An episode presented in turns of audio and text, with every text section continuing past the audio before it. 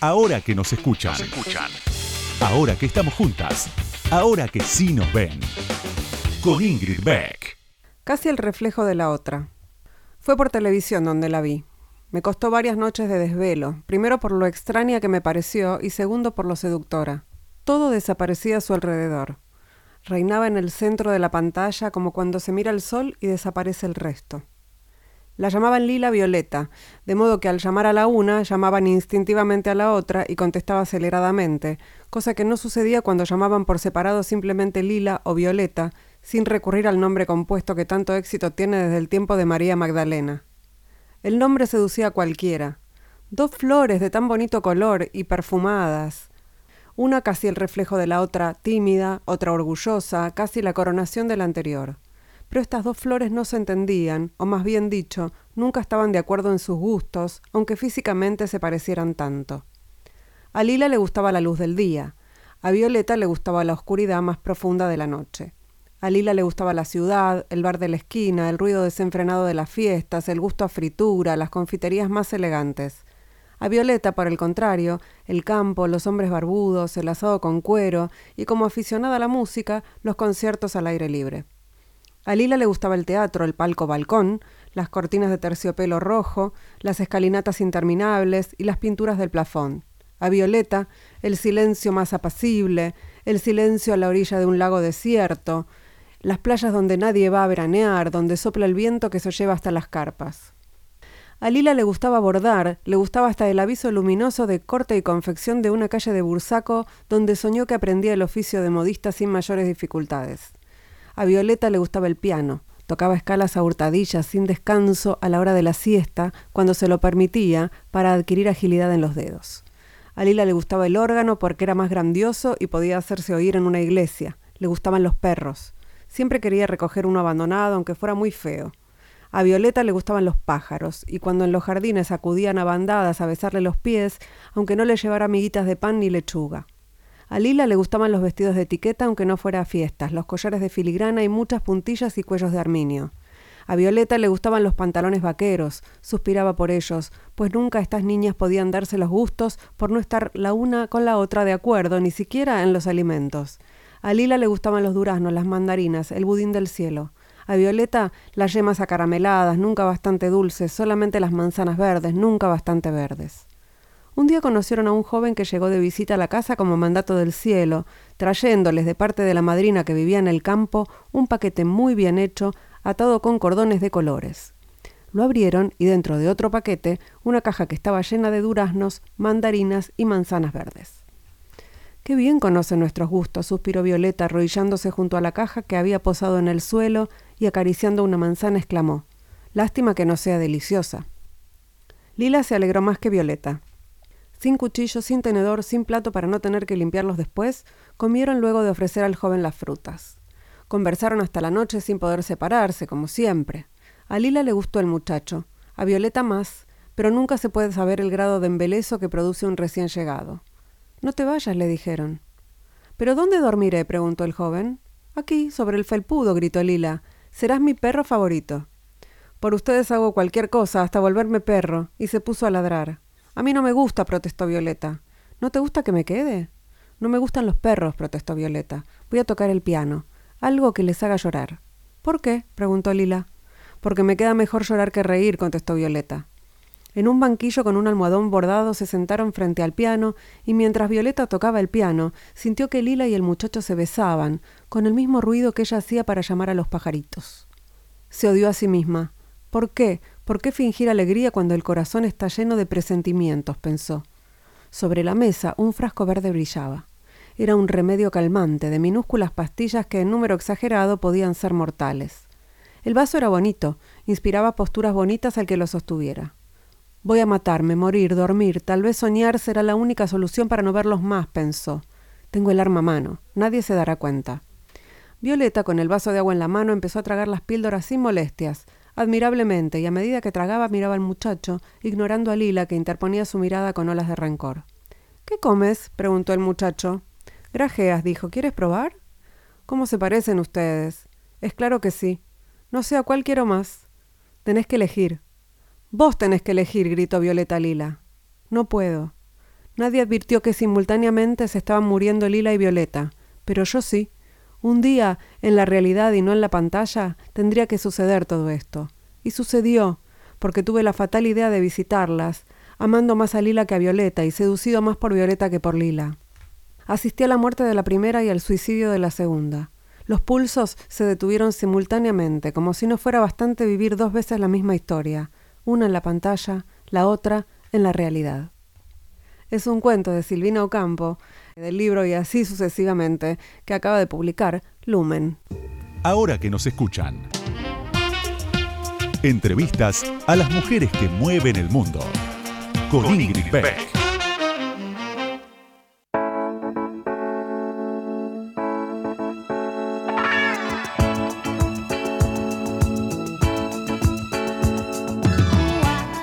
Buenas noches, buenas noches, bienvenidas, bienvenidos, bienvenides a este nuevo episodio de Ahora que nos escuchan.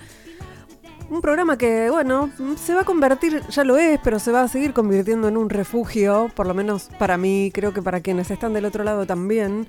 Aquí vamos a seguir hablando de un montón de cosas que no se, que no se van a poder hablar tan a menudo en los tiempos que vienen. Disculpen si me pongo fatalista, pero bueno, es un baño de realismo que nos tenemos que dar. ¿Qué va a ser? Eh, igual lo que les propongo y lo que me propongo es cuidarnos. Lo primero que tenemos que hacer es cuidarnos. Después podemos pensar en resistir, en dar luchas y en, y en pensar hacia el futuro. Hoy creo que la prioridad es cuidarnos. Autocuidarnos y cuidarnos y cuidar a la gente que queremos. Eh, eso es lo que tenemos que hacer. Y asegurarnos el sustento. Y después nos juntamos para ver eh, hacia dónde vamos. Eh, juntas, juntos, juntas, por supuesto, como siempre. Eh, no pensaba editorializar, pero me salió y me dejé fluir porque ya que este es mi programa, lo voy a usar para eso. Eh, les cuento quién viene hoy. Bueno, hoy viene Romina Pereiro. Romina Pereiro es nutricionista, está en la tele, está en la radio y dice, entre otras cosas, que no hay que hacer dieta. Creo que con eso me convenció. A ver si las convenzo, o los convenzo, les convenzo. Ya, ya está Romina Pereiro aquí. Quédense. Ahora que nos escuchan, ahora que vos me escuchás, te cuento algo más sobre la invitada de hoy. Ahí va.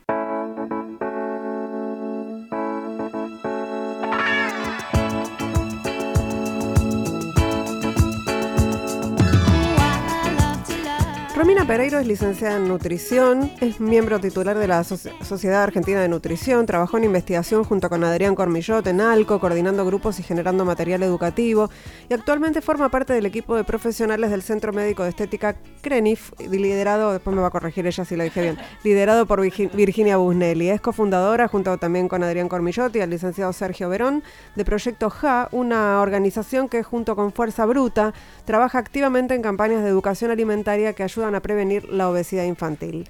Con el proyecto Aulas en Movimiento llegaron a 47 ciudades de todo el país, acercándose a más de 275 mil niños y niñas de todo el territorio argentino en forma presencial. En los medios participó en programas televisivos como Cuestión de Peso, AM, Morphy, Pura Vida, Como Todo y Mañanas Públicas. Hoy forma parte de Ariel en su salsa por Telefe, Sarasa por FM 100 y es colaboradora en Infobae. Es mamá de Emma y Violeta. Bienvenida, Romina. Gracias. Ahora que nos escuchan. Gracias, Ingrid. ¿Cómo andas?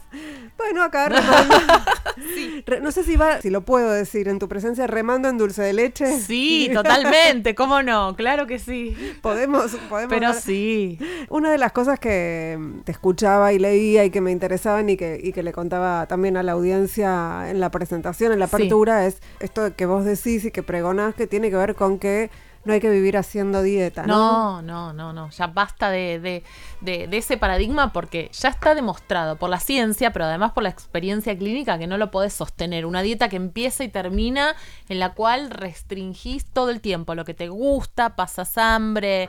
Eh, la comida está muy vinculada no solamente a nuestra, digamos, el, requerimiento de nutrientes, sino también con la cultura, con lo social, con nuestras costumbres, con nuestros gustos. Entonces, vivir restringiendo todo es imposible. No solamente la alimentación, ¿no? Eh, entonces, esto de, bueno, comer un poco más sano y comer de todo, ese es, ese es el desafío. ¿Y se puede? Se puede, es difícil. O sea, creo que es más difícil hacer una dieta que empezar de a poquito a cambiar hábitos. Lo que pasa es que tenemos muy incorporado este, el chip de hay que hacer dieta, pasar hambre, llegar flaca al verano. ¿Qué es eso, viste? Es como si, si, si tuviéramos que seguir manteniendo esos mandatos de sufrimiento sufrimiento para, para, no comer lo que nos gusta, para, para tener un cuerpo como se supone que deberíamos tener, ¿no? Y no un cuerpo más, más sano, más cómodo, eh, que nos haga un poco más felices. ¿Vos pensás que esto es un, que, que esta, digamos, esta cuestión de tener ese, ese cuerpo deseado, ese cuerpo hegemónico, ese estereotipo de la Barbie, tal cual, eh, es, es, generacional? ¿Vos crees que las nuevas generaciones vienen más, eh, más relajadas en relación con eso o es un mito, como muchos de los que vos desmentís? No, pareciera, ¿no? Por lo menos se cuestiona ahora. Antes, me parece que cuando yo era chica, cuando vos eras chica, eh, no nos lo cuestionábamos eso. Era bueno, Kate Moss era la modelo más linda del mundo y todas queríamos ser Kate Moss. Hoy me parece que las chicas se preguntan un poco más o está como eh, eh, más hablado el tema de el cuerpo, si bien sigue como relacionado a cierto, a ver, como, como el, cuerpo hegemónico sinónimo de, delgadez, de, de, felicidad y de éxito, ¿no? Y como que si la mujer tuviera que ser siempre flaca, joven y feliz.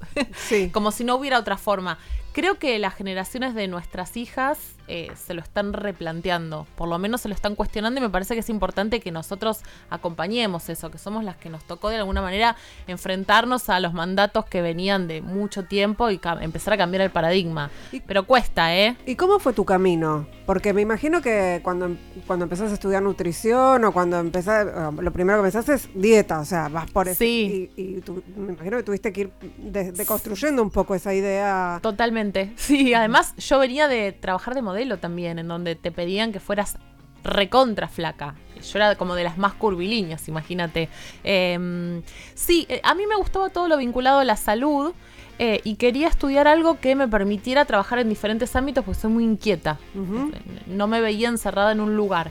Y, había tenido un par de acercamientos a la nutrición eh, por amigas, familiares, ¿viste? Y en realidad empecé a estudiar a ver qué me parecía, no estaba segura, ¿viste? Que cuando arrancas hasta que la carrera no avanza no sabes bien. Y enseguida me fue gustando eh, y me di cuenta que justamente la salud no tenía que ver con responder a una dieta en la cual em, la pasas mal para tener un cuerpo que tampoco es sinónimo de salud.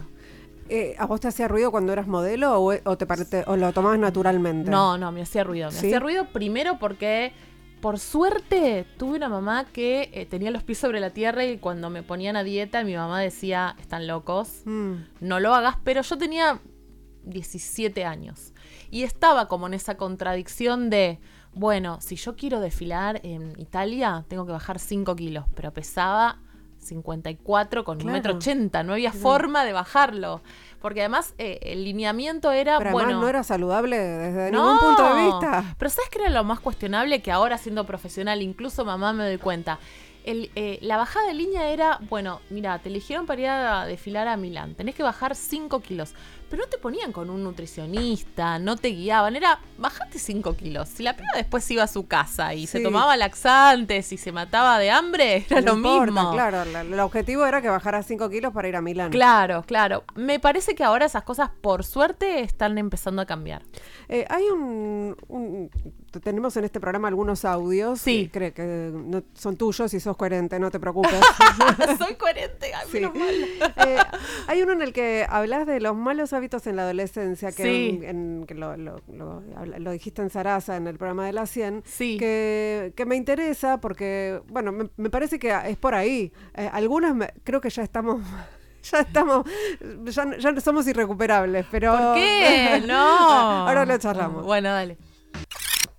La adolescencia es el paso de la niñez a la adultez. Esto trae muchos cambios, ¿no? A nivel físicos, emocionales, culturales, sociales, de todo tipo. Y los chicos en esa etapa están probando. Están probando límites, están probando su personalidad, quieren encajar. Entonces también el tema del cuerpo, el peso y la figura es un, factor a tener en cuenta, ¿no? Porque estamos bombardeados todo el tiempo por las redes sociales y demás por el cuerpo hegemónico, que sigue sucediendo. Claro. Que hay un cambio de paradigma, pero todavía nos bombardean con esa imagen de perfección como si fuera sinónimo de éxito. Totalmente. Y los chicos están desarrollando todavía su estructura psíquica. Entonces, esos mensajes no son interpretados como los interpretamos los adultos. Por eso se habla de empezar a regular también la publicidad, el entorno, los colegios, etc. Bueno, eh, sí, ves que sos, sos coherente. Menos mal. Y pensaba en, Sí. en los números de la Argentina que son terribles en términos de, de trastornos de, Sí. de alimentación, ¿no? sí, Entre, entre estamos liderando la región, sí, sobre todo más las chicas que los chicos, pero también hay casos. Y lo que llama la atención es que los casos son de ya niños. Antes era solamente adolescentes, ahora eh, se adelantó un poco. ¿Por qué? Porque da la sensación, ¿no? Entre otras cosas, si bien hay un componente eh, genético, siempre el medio ambiente influye un montón.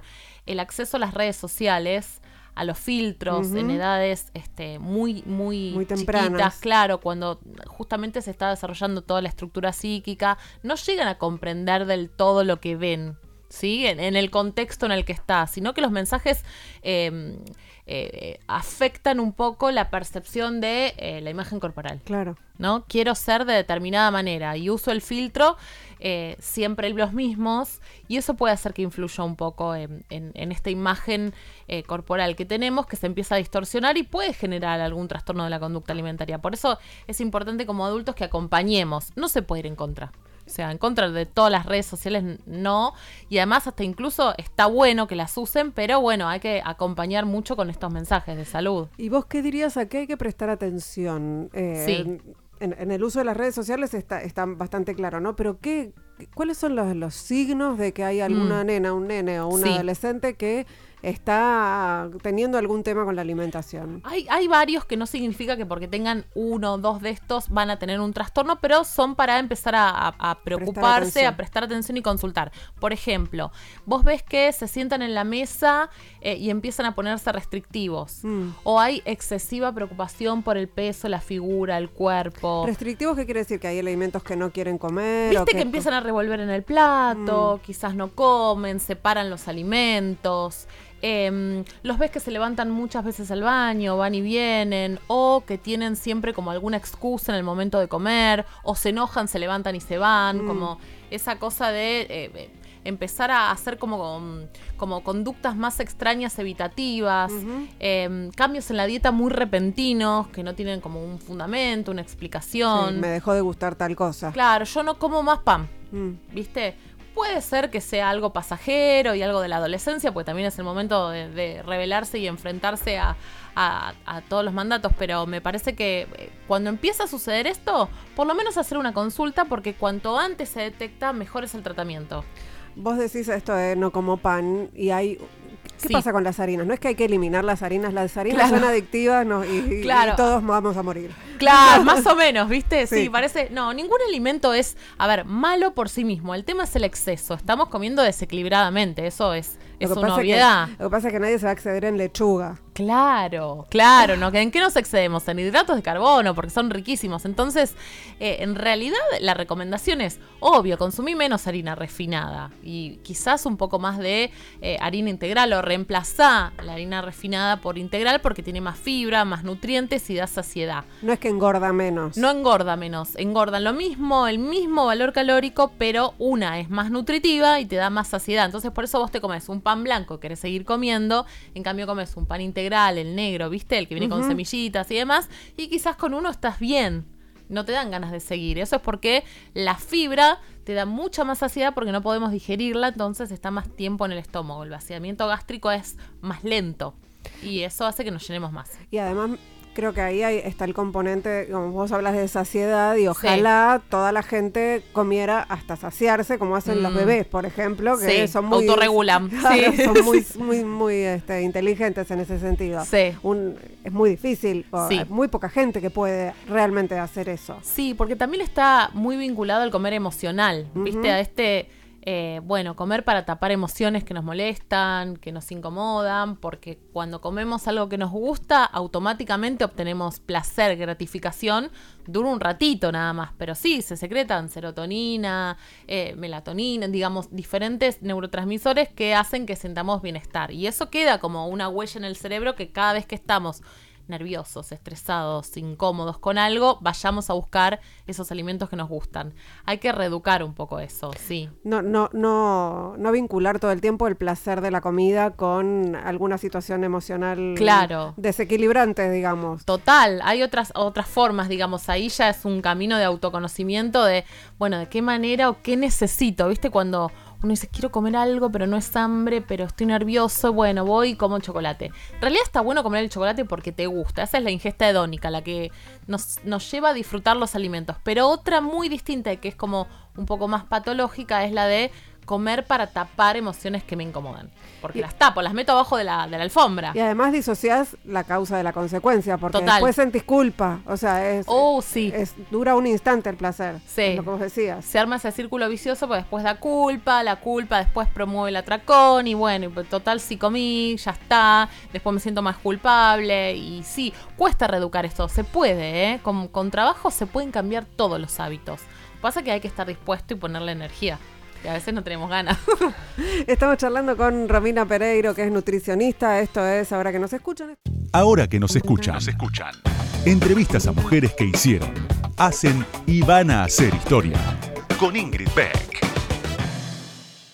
La balanza nos arroja el dato del peso corporal, ¿sí? Pero nosotros sabemos que el peso de nuestro cuerpo está determinado por distintos componentes, como por ejemplo la masa ósea, la masa muscular, están los órganos, el tejido adiposo, el agua, entre otros. Entonces, en términos de salud, el peso corporal es solo un dato, pero que tiene mucho sesgo. Este enfoque nutricional con el que estamos trabajando es conocido como no peso centrista y se basa en hacer foco en la educación alimentaria del paciente para que pueda incorporar nuevos hábitos saludables a través de una alimentación mucho más consciente. Así que ya sabes, deja de obsesionarte con la balanza, con contar calorías, porque sabemos que no se obtienen buenos resultados de esa manera. Escuchábamos a Romina Pereiro, nutricionista que está acá en el piso, pero la escuchábamos en su Sí. Instagram hablando de la obsesión por, Ay, sí. por la balanza, que además uno puede pesar algo distinto todos los días. Ay, Ah, es este enloquecedor. Sí, Sí, sí. totalmente. Yo lo veo en el consultorio. A veces cuando les digo, no, no te voy a pesar, ¿cómo no me vas a pesar? Y entonces, ¿cómo sé cómo me fue? Claro. O sea, no, no determina el, el éxito absoluto. Sí es un componente más de un tratamiento si hay que bajar de peso, pero si vos te enfocás solamente en el peso, es lo que decíamos antes. Podés bajar de peso comiendo dos alfajores al día o podés bajar de peso comiendo más saludable y equilibrado. El tema es qué querés hacer vos, si querés cuidar tu salud o bajar de peso a costa de cualquier cosa. Ahora, por ejemplo, ahora está, bueno, ahora no, siempre estuvo lleno, pero hoy con, la, con el nivel de sobreinformación Uh, que sí. Hay 20.000 dietas que te supuestamente te garantizan Sí. eh, bajar de peso. Entonces, por ejemplo, está la dieta keto, está la Sí. dieta paleo, está el ayuno intermitente. Sí. Que, o sea, el ayuno Sí. intermitente ya me preocupa un poco. La idea de ayunar me parece como un poco too much. claro, es esto que decíamos, para de sufrir. Ya cuando te garantizan cierta cantidad de peso perdido en determinado tiempo, desconfía, porque cada cuerpo y metabolismo es distinto. Si yo te digo, con esta dieta vas a bajar 3 kilos en una semana, no. No. De ninguna manera. O sea, salí corriendo de ahí. Lo mismo que si te quieren vender algún batido, hay de todo. Yo cada vez, este, no sé si indignarme, reírme, llorar o denunciarlos, porque las cosas que se ven eh, eh, en todos lados, no solamente en las redes sociales, es preocupante, ¿viste? Y, y muchas veces ponen en riesgo la salud de las personas, porque son dietas, a veces no, pero otras veces son muy estrictas o, o hay otras que, viste, te quieren vender productos que no sabes bien la, la procedencia y qué tienen y demás. No hay nada mágico. La verdad es que, y dietas de moda hubo todo el tiempo, desde... Desde La del no sé, repollo, la uf, de la luna. te puedes a buscar dietas Sí. mágicas o dietas de moda Sí. y hay hasta dietas que te dicen que tenés que comer tierra para llenarte. Imagínate la cantidad de barbaridades que encontramos. Entonces, nada, yo siempre digo, si te, si te garantizan un resultado, uy, porque es imposible que yo te pueda ade- adelantar qué es lo que va a pasar. Sí podemos trabajar en mejorar hábitos que lo puedas sostener a largo plazo, eso sí, eh, poniendo obviamente mucha energía y mu- mucha paciencia, pero no hay forma de que yo te pueda dar una dieta y que te pueda asegurar qué va a pasar, cuánto vas a bajar de peso. Y llega gente a, a tu consulta y vos le decís, no, no tenés que bajar de peso. Mil veces. Sí, mil veces. ¿Y, y qué, qué- cómo se reacciona? a veces, Porque claro. esto que vos decías de la balanza y de la composición corporal, que Sí. el, el cuerpo tiene agua, tiene, eh, o sea, tiene un porcentaje de grasa y además tiene que tener un porcentaje de grasa. No es lo mismo el cuerpo de una mujer que el cuerpo de un varón. No es lo Total, mismo. la edad este, influye mucho también, el tipo de vida. A ver, ahí es es súper importante explorar a ver cuáles son sus creencias y qué es lo que está pasando. Muchas veces vos le explicás cosas y bueno, y no es lo que querían y van a ir a buscar otro lugar y van, a, van a intentar ir por ahí. Yo lo que priorizo es la salud.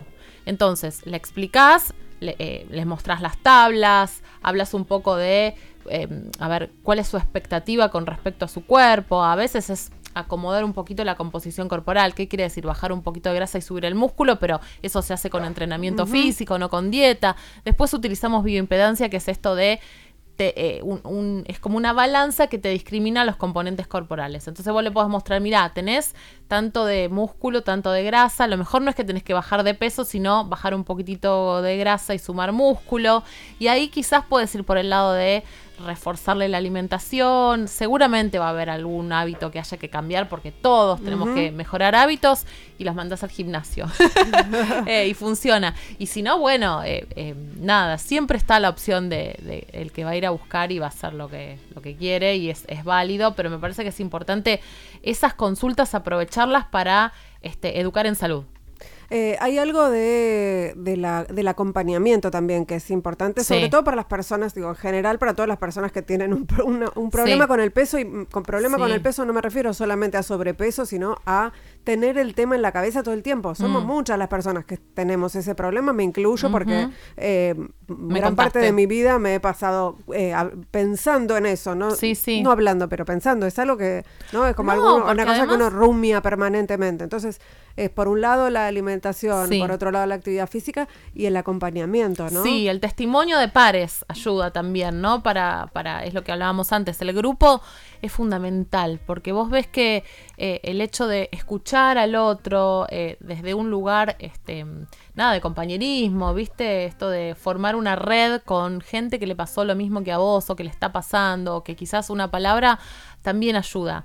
Eh, el tratamiento de la obesidad es multidisciplinario. ¿Por qué? Porque uno aumenta de peso o, llegás a tener sobrepeso y obesidad como, como enfermedad por múltiples factores. Entonces es muy difícil atacarlo de una sola manera. No es hacer dieta. Una persona que está con obesidad la pones a dieta y no va a funcionar. Entonces es el trabajo con las emociones, el tratamiento médico y el grupo, el grupo de acompañamiento es, es bárbaro. Se ven un montón de cambios ahí. Se hacen amigos después. sí. Y después hay, hay algunas cuestiones que me interesa desmentir, ¿no? Dale. Por ejemplo, vos decís que es mentira que el chocolate saca granitos. Sí, es un mito eso, no, no, no tiene nada que ver con eso, eh, ya está demostrado científicamente.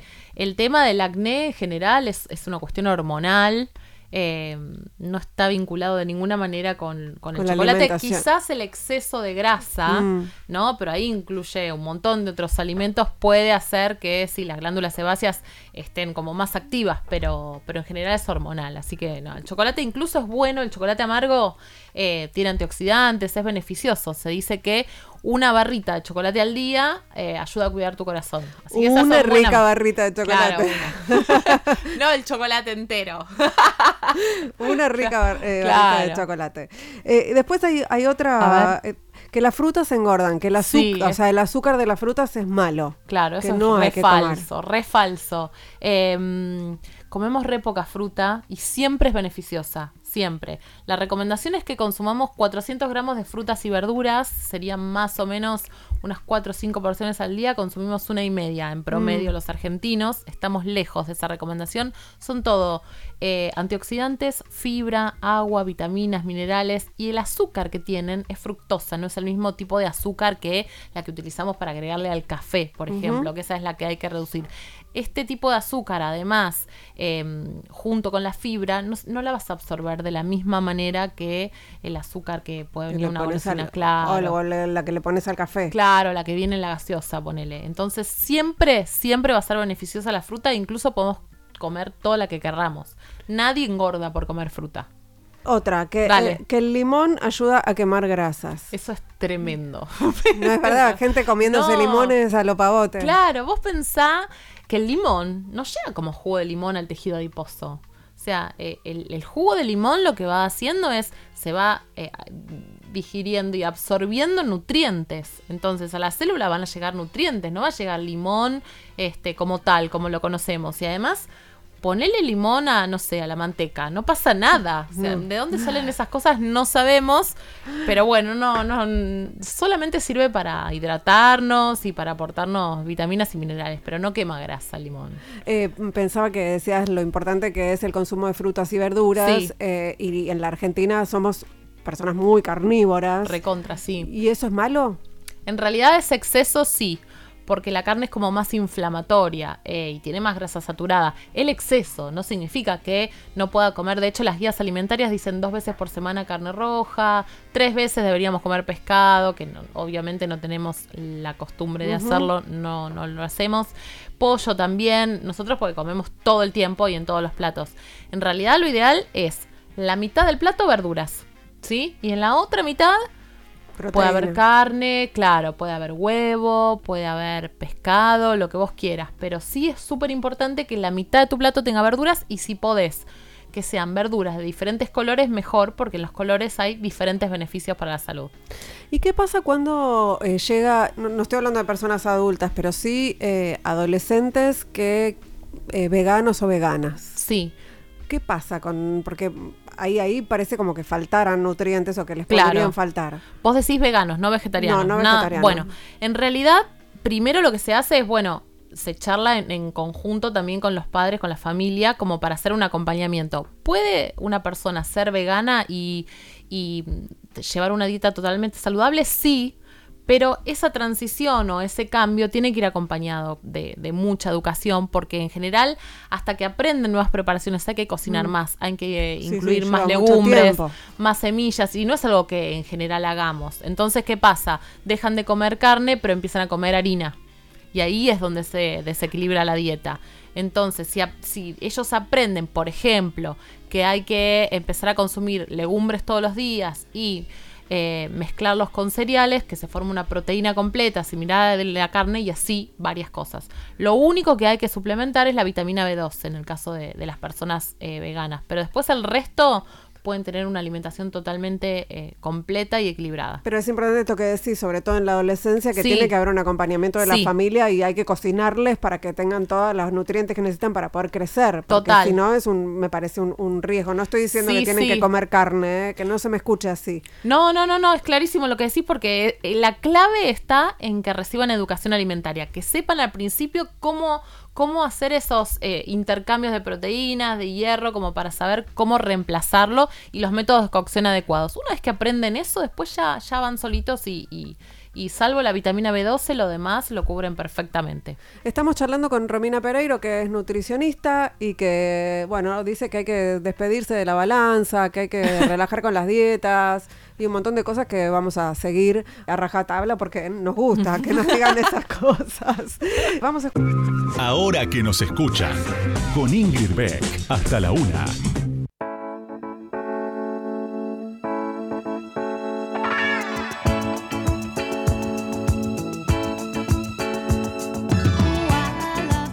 Tercer bloque de Ahora que nos escuchan, estamos charlando con Romina Pereiro, que es nutricionista, que trabaja en Telefe, trabaja en la CIEN y trabaja también en Infobae. Eh, y uh, hablábamos en el, mientras escuchábamos a Cerati, yo le decía, bueno, estamos hablando de alimentación saludable, de la mitad del plato con verduras de distintos colores, que hay que Sí. comer fruta, que hay que poner proteína, todo eso. Pero hoy eh, vas a la verdulería y te alcanza para nada. sí. eh, la carne está por el, por el cielo, eh, inclusive la harina está muy cara, es decir, hasta el pan está caro. Entonces, ¿cómo hacemos para comer saludable? Para que comer saludable no sea un tema de, de de gente rica, digamos. Totalmente, es el mayor desafío. En realidad, eh, hay varias cosas que se pueden hacer. Que está carísimo es innegable. O sea, no te voy a venir a decir acá, este, bueno, no, en realidad. Hay algunas estrategias. Primero, eh, aprovecharlo de estación. Lo de estación es lo que está más accesible y en su punto justo de maduración. O sea, no ir a buscar, eh, si el tomate está caro, reemplazarlo por otra cosa, no pasa nada. Viste que a veces como que tenemos Sí. ese- la costumbre La- de la comer siempre lo mismo. de lechuga y tomate. Claro. No, es, no es temporada de tomate. no, incluso eh, te beneficias con los diferentes colores. Entonces, darle prioridad a eso. Eh, después, con el tema de las carnes, tratar de hacer preparaciones que en donde la carne sea un ingrediente más. Por ejemplo, te haces un wok. Entonces le pones arroz. Las legumbres se pueden utilizar bastante, son accesibles, rinden un montón, dan saciedad. Eh, bueno, ni hablar el tema de las bebidas eh, Las con gaseosas, azúcar, las ¿no? gaseosas, reemplazarlas por agua, por supuesto. Los métodos de cocción también. Y, y aprovechar para planificar un poco la alimentación. Porque a veces también nos pasa que gastamos más porque compramos a último momento, apurados, sin planificar. Muchas veces compramos lo que ya tenemos porque no nos acordábamos. Entonces, esto de quizás hacer la lista de compras, planificar un menú, agarras un papel lunes, martes, miércoles, jueves, viernes, almuerzo, cena y te anotás lo que vas a comer.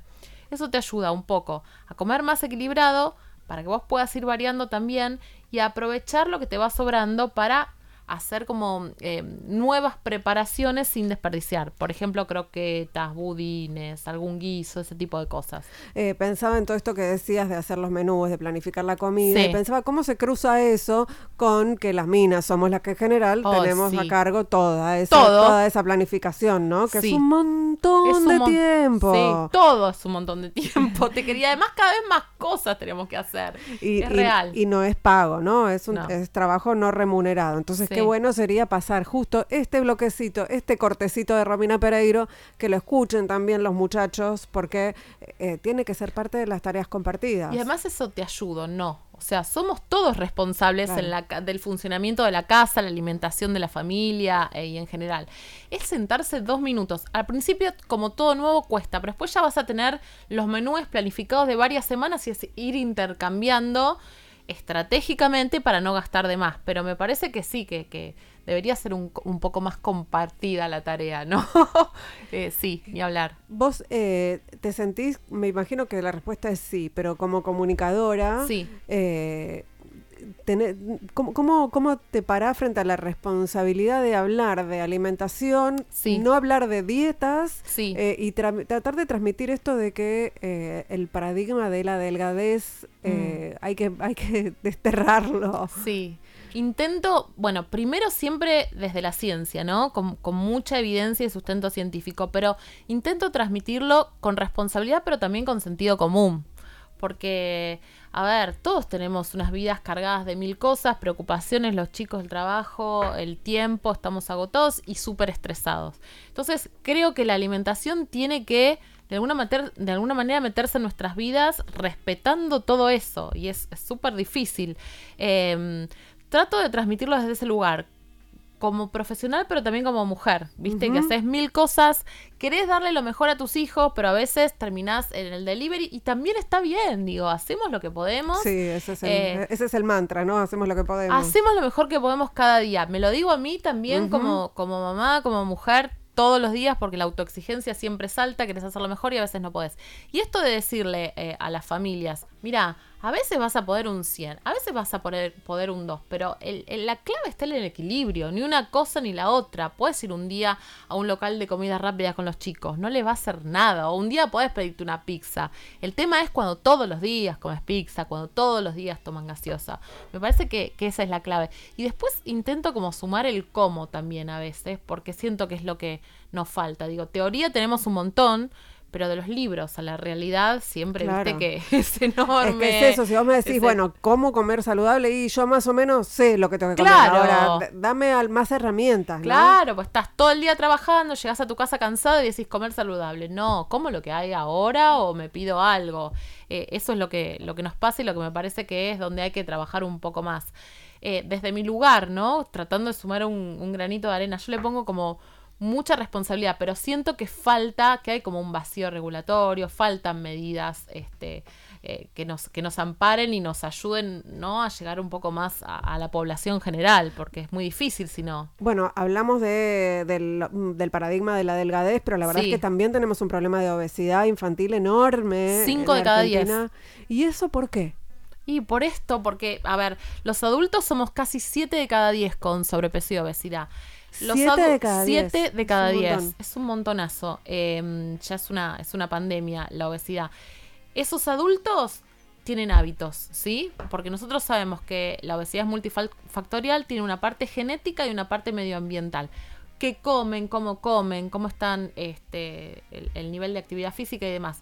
Esos adultos tienen hijos. Los hijos van a comer y van a adoptar los mismos hábitos que los padres. Pero además los chicos están comiendo mucho procesado, eh, están muchas horas con las pantallas, ya no se mueven como antes, no juegan en la calle porque es inseguro, el club está caro, eh, se hace lo que se puede, los papás trabajamos todo el día, entonces los hábitos han ido cambiando y eso impacta también en los chicos. Eh, se necesitan muchas más, más medidas. Está la de kiosco saludable en los Sí. colegios.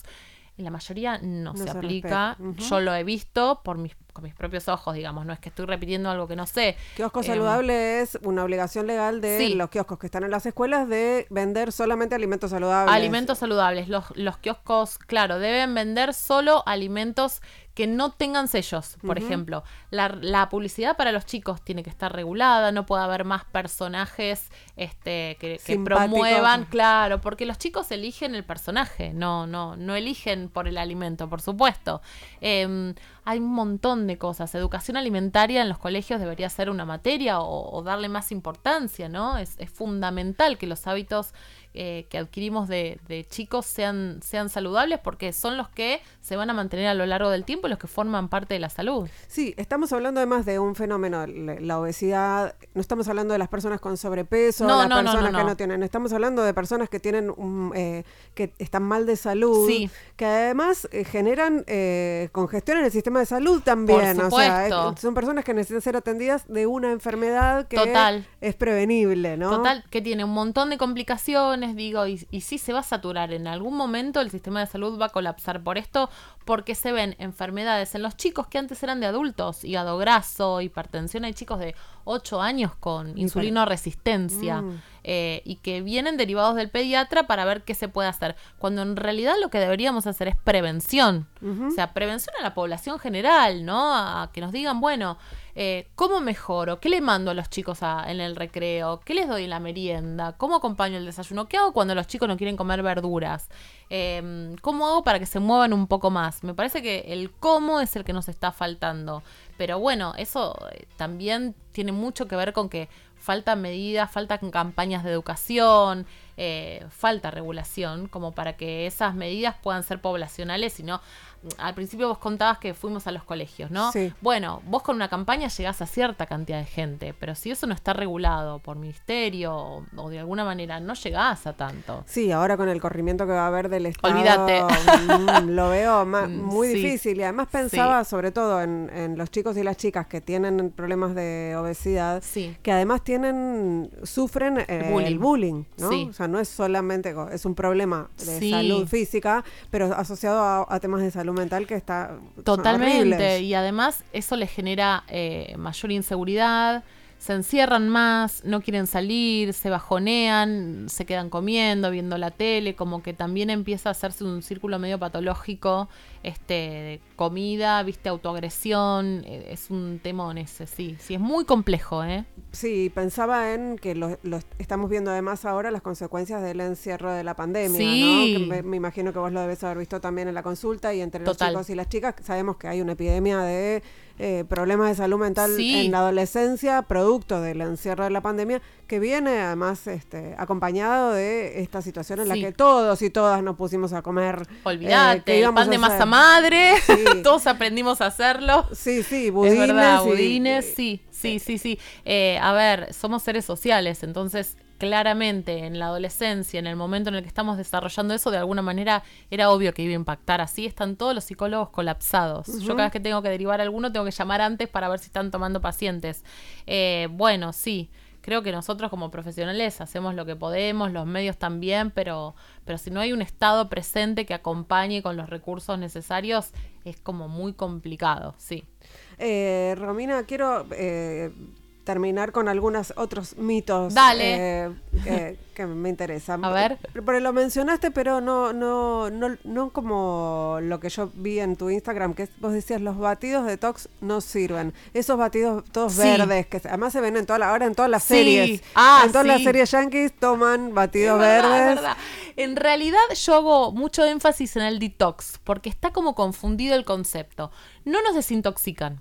Y para explicártelo, te tengo que decir que el hígado y los riñones nos desintoxican naturalmente. O sea, no necesitamos ir a buscar nada que mágicamente eh, nos desintoxique. Y lo digo porque hay gente gastando mucha plata en esos batidos. No es que vos no te puedas hacer un batido en tu casa. Y están buenísimos esos batidos porque nos nutren, nos aportan vitaminas, minerales. Estamos hablando de esos batidos verdes que llevan Claro, pepino, ponele pepino, manzana, manzana, tal cual, espinaca, agua, limón. Hacete todos los que quieras, están buenísimos y son súper saludables, pero no son detox. El tema es cuando están como vinculados, que es donde ahí a mí me pone nerviosa y engañan a la gente. A ese marketing súper comer- comercial que parece que si te tomas un batido de esos, bajas de peso, sos feliz, te crece el pelo, Todo. uñas. No, No, no no, va a pasar. no, no. Detox Lo tenemos todos. No, mentira. no, No seguí, tengo pero- tiempo, no tengo tiempo de hacerme Hacelos batidos. en tu casa vos caseritos, no vayas a pagar por eso porque es una mentira. me, van me van a venir a buscar a la puerta ahora. ¿Qué otra cosa no tengo que comprar? No tengo que comprar como... como Eh, que, el ¿qué otro, bus- polvito, el qué otro polvito. buzón no tengo que comprar? A El polvito de los hidratos de carbono, eh, viste que te dice, por Sí. ejemplo, una chocotorta así, le pones un polvito y supuestamente eso hace que de alguna manera bajes de peso, no engordes. Bueno, eso es una mentira. No, eso, es, es una un mentira. milagro, Es una mentira. Bueno, pero ¿sabes cómo se vendió?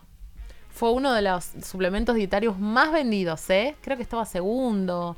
Eh, no podemos decir el nombre, pero ya saben cuál es. El Sí, polvito que le agregás sí. a los hidratos, a los fideos y eso. Sí, sí, No, me acuerdo que no. más hubo que me problema porque hubo varias personas famosas que los que los vendían con, con- Sí. y ahí hay una responsabilidad también. Varios me odiaron, porque sí. No, en realidad no es contra ellos. Yo creo que también como comunicadores, por más de que vos no seas profesional de la salud, tenés una responsabilidad, porque cuando comunicas tenés cierta como in- incidencia en, en la gestión de lo público, ¿no? Y de las decisiones de la gente.